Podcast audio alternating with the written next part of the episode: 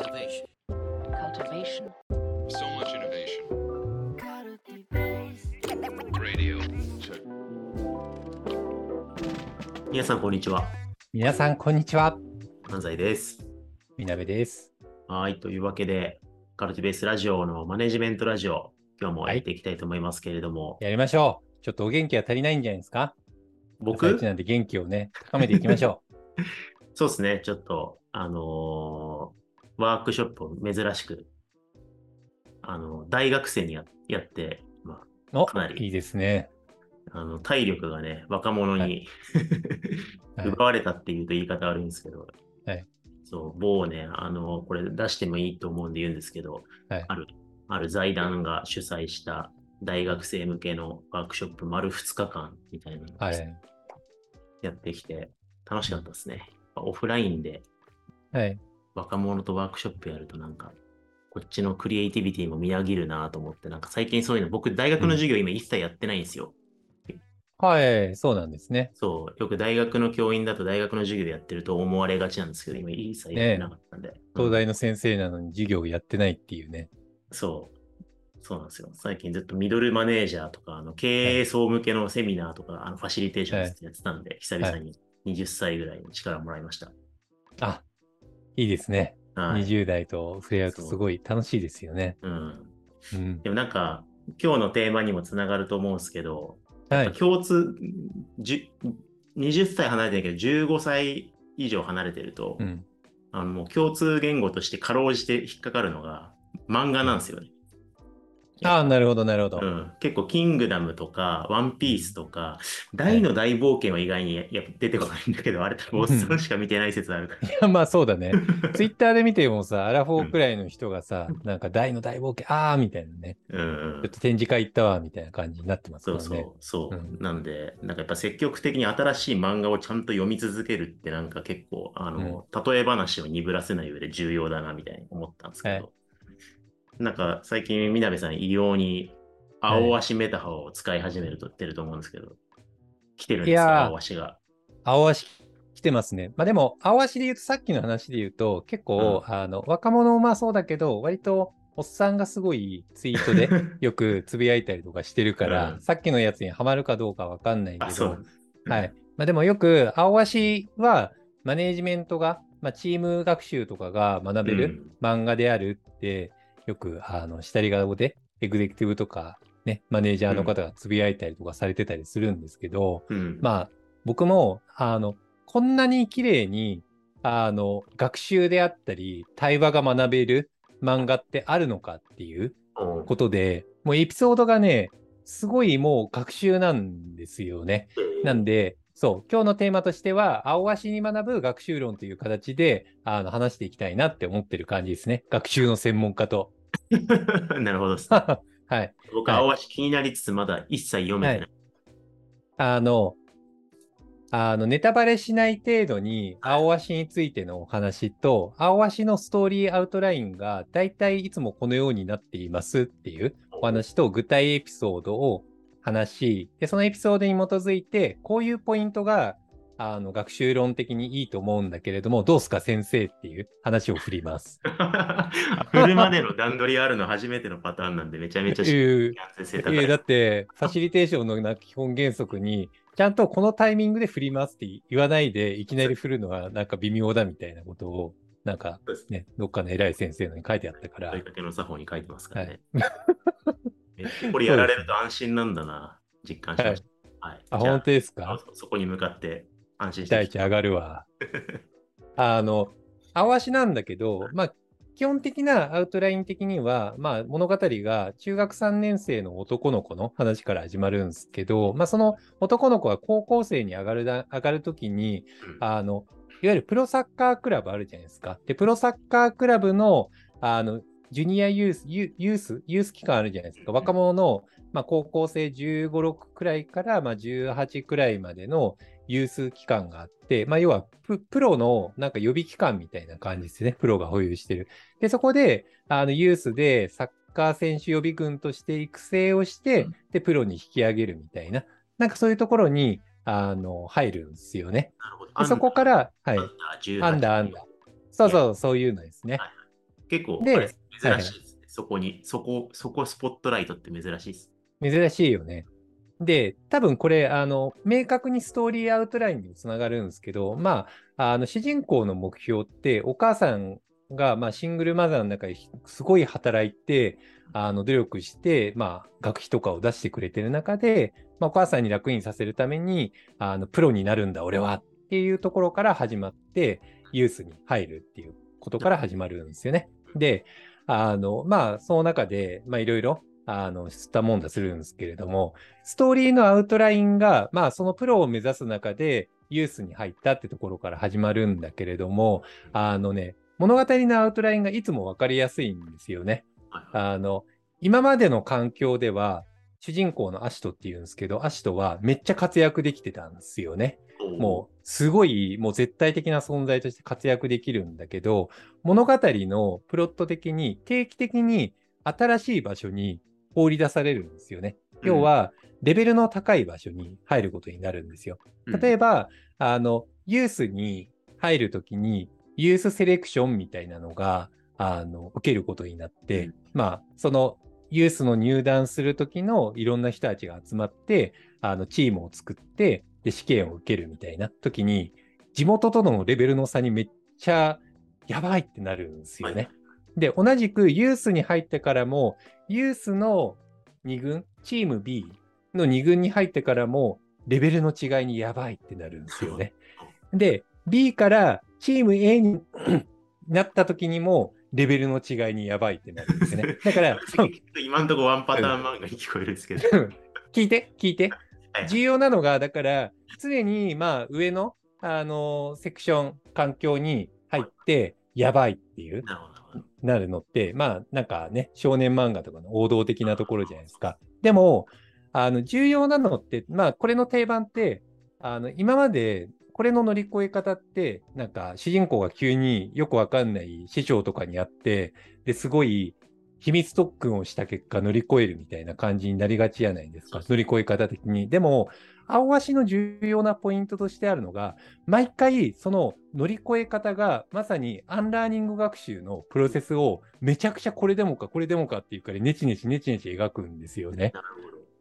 ど。そこの葛藤をすごい丁寧に描いていて、だからそれが学習が学べる漫画みたいな感じに言われたりする要因なんですよね。じゃあ、あの、シュート力を上げるとか、はい。スキル、筋トレで回避するわけじゃない。そのそうなんですよ。あの、過去のスポーツ漫画とかだと、あの、急に謎の重たい鉄のボールとかを渡されて、で、なんか荒れ狂っている謎の海とかに、めっちゃ秘密のシュートをガーンガーンって打ち破ったら波をズガーンって、そう、よくわかったね。そういうなんか、一人でやってきて、で、チームで戻るんですよね。でも、青足の特徴としてあるのが、あのね、チーム、だだいたいアシトが、あの、青足の特徴としてはチームの問題をチームで乗り越えることなんですよね。で、アシトが一人で悶々と考えないっていうのがあるんですよ。うん。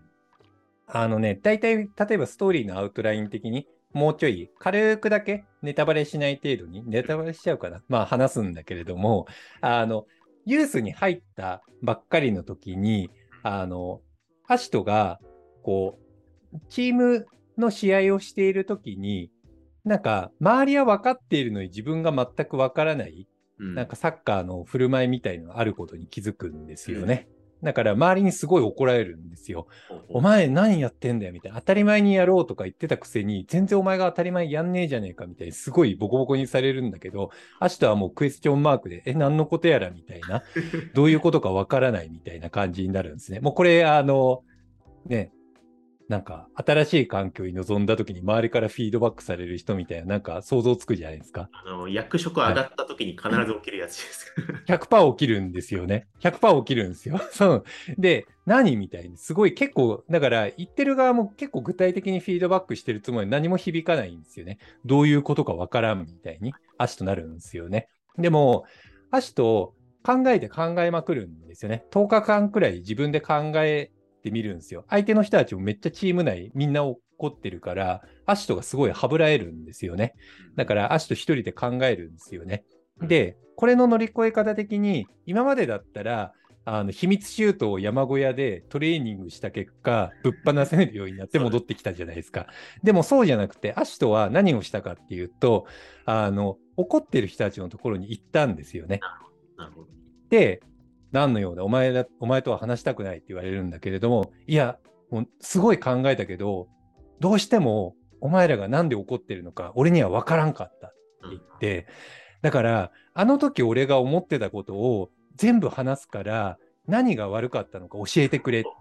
て言いに行ったんですよね。で、そこで黒板で、あの時のフォーメーションはこうで、こうで、こういう状態だったっていうポジションを人を配置して、で、この状態の前提配下だったら、あの、俺はこの人にここにパスしたらチャンスがメイクされると思ってたんだっていう話を結構具体的にしたんですよね。うんで、そその結果、あの、前提を晒して何が悪かったか言ってくれって言った結果、相手に、いや、それは前提がおかしいっていう話をされて、あの、微妙な調整をされたんですよね。まあ、具体的な調整、まあ、調整というクリティカルフィードバックとして、お前の前提として、いつもお前がシュートでゴールを決めるっていう最後のポイントがおかしいっていう、まずそれを直せって言われたりとか、あと、なんか、それをベースにして、いえ、なんかディスカッションが始まるんですよね。アシトのだからバイアスがあったから、いえ、フォワードは点を取ってなんぼでしょ？だから点を取って何が悪いっていう感じで喧嘩になったんだけど、でもこれが前提をちゃんと恐れずに開示する？自分がもうワークしていないから、やばい何かをなんかさせなければとか、受け取らなければじゃなくって、自分の前提ではこうであるしっかり全部晒して、で、レビューしてくれっていうのをしたんですよね。アシトのスタンス常にこうなんですよ。なるほど。今までの、あの、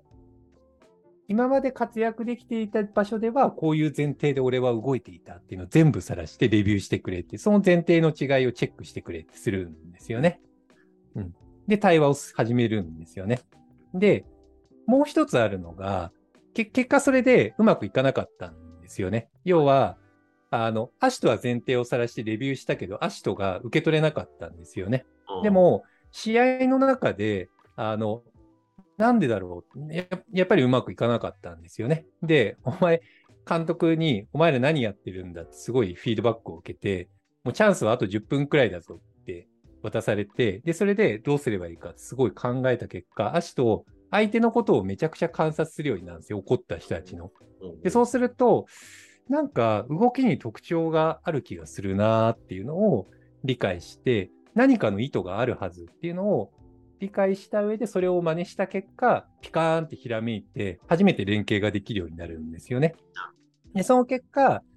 お前らの前提ルールってこういうことやったんやな、みたいなのを推察したのを言葉にするんですよね。うんその結果、その通りだって、もっとこうしてくれっていうのが始まるっていうのが出て、だから重要なのって、自分の前提を全力で晒しに行く、恐れずにっていうことと、で、それでレビューをしてもらうっていうのと、あと同時に、相手の前提をちゃんと本気で興味を持とうと俺はしてなかったっていうのを理解して、で、相手を観察しに行くんですよね。で、その結果、お前らの前提ってこういうことかって言語化して初めて、お互いの前提があの理解ができてシナジーが生まれるっていうのがあって、で、相手にフィードバックされたのが、あの、アシトが、アシトが相手に、あの、なんで言ってくれなかったんやって言ったんだけど、相手に言われたのが、いや、言ってたよって。何回も言ってたし、チームでも話してたのに、あ、君は全く興味を示さなかったっていう。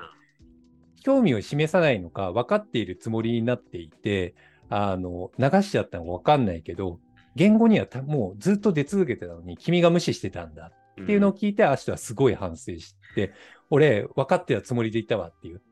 ことを反省して、分からない態度で、あ、分からないっていう前提で、ちゃんと相手を理解する姿勢を示さなかった俺が悪かったって反省したっていうことがブレイクスルーになって、チームに順応するっていうのになるんですよね。っていうのを、毎回毎回、あの、さっきのアンライン新しいことにチャレンジングするために、このプロセスをいろんな角度でやりながら成長していくっていう物語なんですよね。話長くなりましたけど。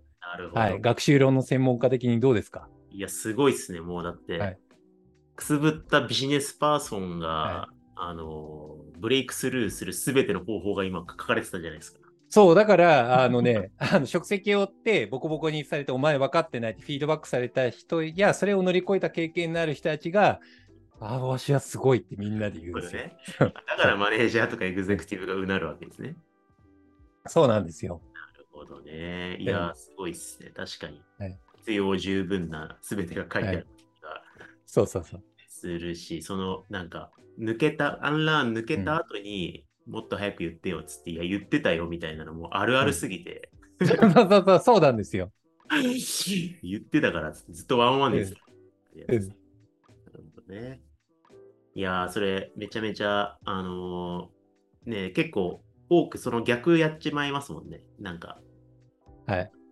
その、まあ、山にこもって修行っていう少年漫画パターンは一旦さておいたとしても、普通に組織現場においても、なんかそういうフィードバックされたら、なんか、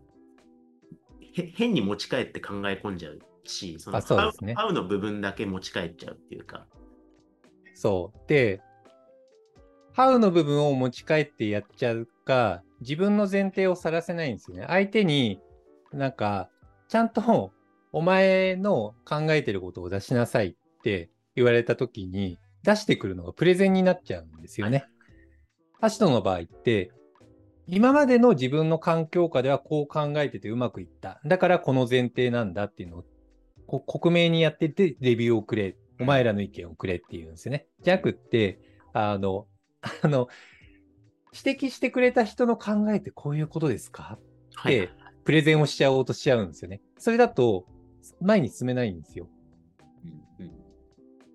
確かにな。あとなんか、そのやりとりの途中で、その最後シュート決めるの間違ってるみたいな、ハウ指摘だけを、がすごいかかって、はいちょっとふてくされて、じゃあもうシュート打たないようにしますね。みたいな感じになっちそゃう うそうそう。ことも多分そうそうそう。だチームメイトが言いたかったのは、重要なのってチームで勝つことなわけだから、別に誰でも、誰がゴール取ってもいいでしょっていう指摘だったんですよね。君がシュートを打つ前提で1点しか取れないよりも、チームが5点取れるならそっちの方が良くないっていう、そこを頭を柔軟にして考えて、で、やるべきことを考えようっていう指摘を言いたかっただけなんですよね。ね。うん。うん。いや、確かに、アンラーニングプロセス、自分の前提、っていうか、まあ、対話のお手本みたいなプロセス。そうなんですよ。うんやっぱ対話でよく氷山の絵を描いて、氷山の上に出てる実際の発言とか行動だけでやろうとすると、まあ、噛み合わなくて、お互いの目に見えていないうん。前提の思考だったり、その思考のそのものの価値基準だったりをさらさらし合って、価値基準が大体ずれてると対話ってうまくいかないんで、価値基準をすり合わせようとするっていう、なんか、お手本のようなプロセスだなと思ったんですけど、ななんでそれがなんかまあむずいんだろうなって思った時に結構よくプライドが邪魔するとかさっきのなんだろうシュート打つ前提おかしいよって言われたらふてくされてじゃあ打たないっすとってなっちゃうみたいなのってプライドの問題なのかなと思ったんですけど今みなべさんから聞いた限りだとアシトもプライドが低いわけじゃなくむしろちょっと一定ありそうな感じはしますけどプライドが、プライまあ、負けず嫌いですね、アシトの場合は。アシトの場合、負けず嫌いだけど、まあでも、柔軟さがないわけじゃないんですよね。柔軟さがないわけじゃなくって、なんか、単純に自分の考えにおいて、前の場所ではめちゃくちゃ機能してたわけだからっていう、結構絶対的な自信があるだけなんですよ。要は成功体験がすごいあって、で、それをちゃんと言語化能力の高い人だから、言語化しっかりできてるんですよね。だから、そのロジックに完璧に、あの、自信を持ってるがゆえのエラーみたいな感じですかね。じゃあ、前提を 晒している段階までは、自分の前提は一定正しいはずだと思思いながらやってるわけですね、じゃあ。あ、そうです、そうです。えーでもちゃんと晒し合った結果、自分の前提の方が間違ってるかもって思ったら修正できるってことか。そうです、そうです。なるほどね。だからそ、そこのポイントって、だからまず自分の前提を晒すっていうのがあって、なんか、アシトの場合、まあ自分に自信があるからっていうのもあるかもしれないけれども、なんか、やっぱり、この A の意思決定をする上での要素って自分の知識とか構造捉え方的にこういうものがあるんだって具体化するのって、まあ、どうぞレビューしてくださいっていうことじゃないですか。だからこれを弱みを晒すっていうことと認知しちゃうパターンってあるんですよね。あとコミュニケーションパターン的に、やっぱりプレゼン、なんか上司に認められるためのコミュニケーションに慣れちゃっている場合とかだと、その先に成果っていうものがあるっていうことを見過ごしちゃうんですよね。成果を見据えた上で、前提を晒して、よりブラッシュアップして、こうがチームってより良くなるでしょっていう思考みたいなのを見つけづらかったりとかするっていうことだったりとか、あと、なんか、その後に、やっぱり最終的にあったのが、アシトが追い詰められた結果、相手をしっかり初めて観察するようになったっていうのが大きい。そうですね。そう他者に興味なかったんですよね、雑に言うと。俺の考えを理解してくれだったんですよね。確かに。なるほどっすね。面白いですね。なんか、まあ、対話、対話が大事だよって言って、そうだよねってなると、やっぱ、なんか、パフォーマンス対話みたいにななりがちですもんね。なんか、あ、そうそう。なんか、あ、なるほど、やっぱ、そうっすよね。フォワードはシュートを、ね、打つとは限らないですもんね、みたいな。そこで一旦、あ、そう。とかあと受け入れたふ風のコミュニケーションとかね。なっちゃうか、価値観っていう話がちょっとミスリードだったりして、フォワードは果たして点を取る存在であるべきか、そうでないべきかみたいな、なんかそういうレベルの対話になっちゃうんですよね。そうですね。で、うん私は取るべきだと思う。あなたはそうとは思わないんですね。なるほど。相互理解ですね。みたいな感じ。なっちゃうんだけど、だから一定自分が本当に大事にしているものを、まあ、ある種、氷山の奥にあるものをぶつけ合って、なんか、容易には譲らないんだけども、でも本当にチームで成果を出すっていうこと、ことにコミットした結果、どういうすり合わせをすべきなのかっていう、なんか、すり合わせが目的に、相互理解が目的になってない感じがいいですね。あ、そうですね。あくまでも、あの、成果っていうものを目指して、その成果の定義であったりとか、そこに至るまでのアクションの流れであったり、思考の流れとか、自分がどういうふうに当時を捉えていたのかっていうのを結構具体的に構造化をして、で、レビューをし合うっていう、そこの前提に対する言語化のなんか能力が、なんか高校生と思えないくらいみんな高いんですけど、これ、あれですよね、なんかエグゼクティブだったりとか、まあ、事業責任者、部長だったり、こう、マネジメントの階層が高い人と、現場のメンバーとのや対話がうまくいかない理由って結構そこにあるなと思ってて、うんうんなんか結構そのエグゼクティブだったりとか、えーマネジメントレイヤー高くやってる人って結構基本大前提一番優先事項こと、ことの推進じゃないですか。うんでことの推進のために対話の重要性を理解してるっていうのに対して、結構やっぱその現場101の中で話を聞いてもらえない、対話ができないみたいなのって、結構そのなんだろうな、相互理解が自己目的化しやすいくって、うん。私の話を聞いてほしいとか、あなたがどう考えても聞いてほしいみたいな感じで、なんか割と人フォーカスの対話になりやすいんだよなとうん。でどっちがいい悪いじゃなくて、相互理解を自己目的化した対話も、チームビルディングの場面とか、まあ、あの人が新しく入った時とかってすごい重要だったりとかするけど、なんか今人の相互理解のために対話してんのか、ことを成し遂げるために対話してんのかの感覚がずれると、うん。対話してる風だけど、なんか、こいつはずっと自分の話してるなとか、この人ずっと自分の話聞いてくれないなみたいなことが起こったりするんで、うん。そこがまず前提、アシトは、あの、自分が発展途上の中でちゃんとことにコミットしながら、なんか学習していけるってとこが、まあ強さの秘訣なんだなと思ったんで、読んでみます。読んでください。これ、あれですね。耳ぐりのあの推薦図書にしましょうか。あの、本当に対話がこんなにめちゃくちゃ学べる本ないんで、そうですね。いいですね。はい。なので、ちょっとミドルマネージャーにななったら、はいまあ、なってなくてもか、ちょっと青橋、ぜひはい、対話の教科書として、はい見てもらえるといいかもしれないですね。はい、はい。そうですね。というわけで、じゃあ今日はこのぐらいにしましょうか。はい、そんな感じで。はい。これでちょっと、大学生とか読んでんのかな？どうですすかねわかんな僕も読んで、共通点を広げたいと思います。い。ぜひぜひ仲良くなってください。ではでは、今日はこのぐらいでありがとうございました。はい。ありがとうございました。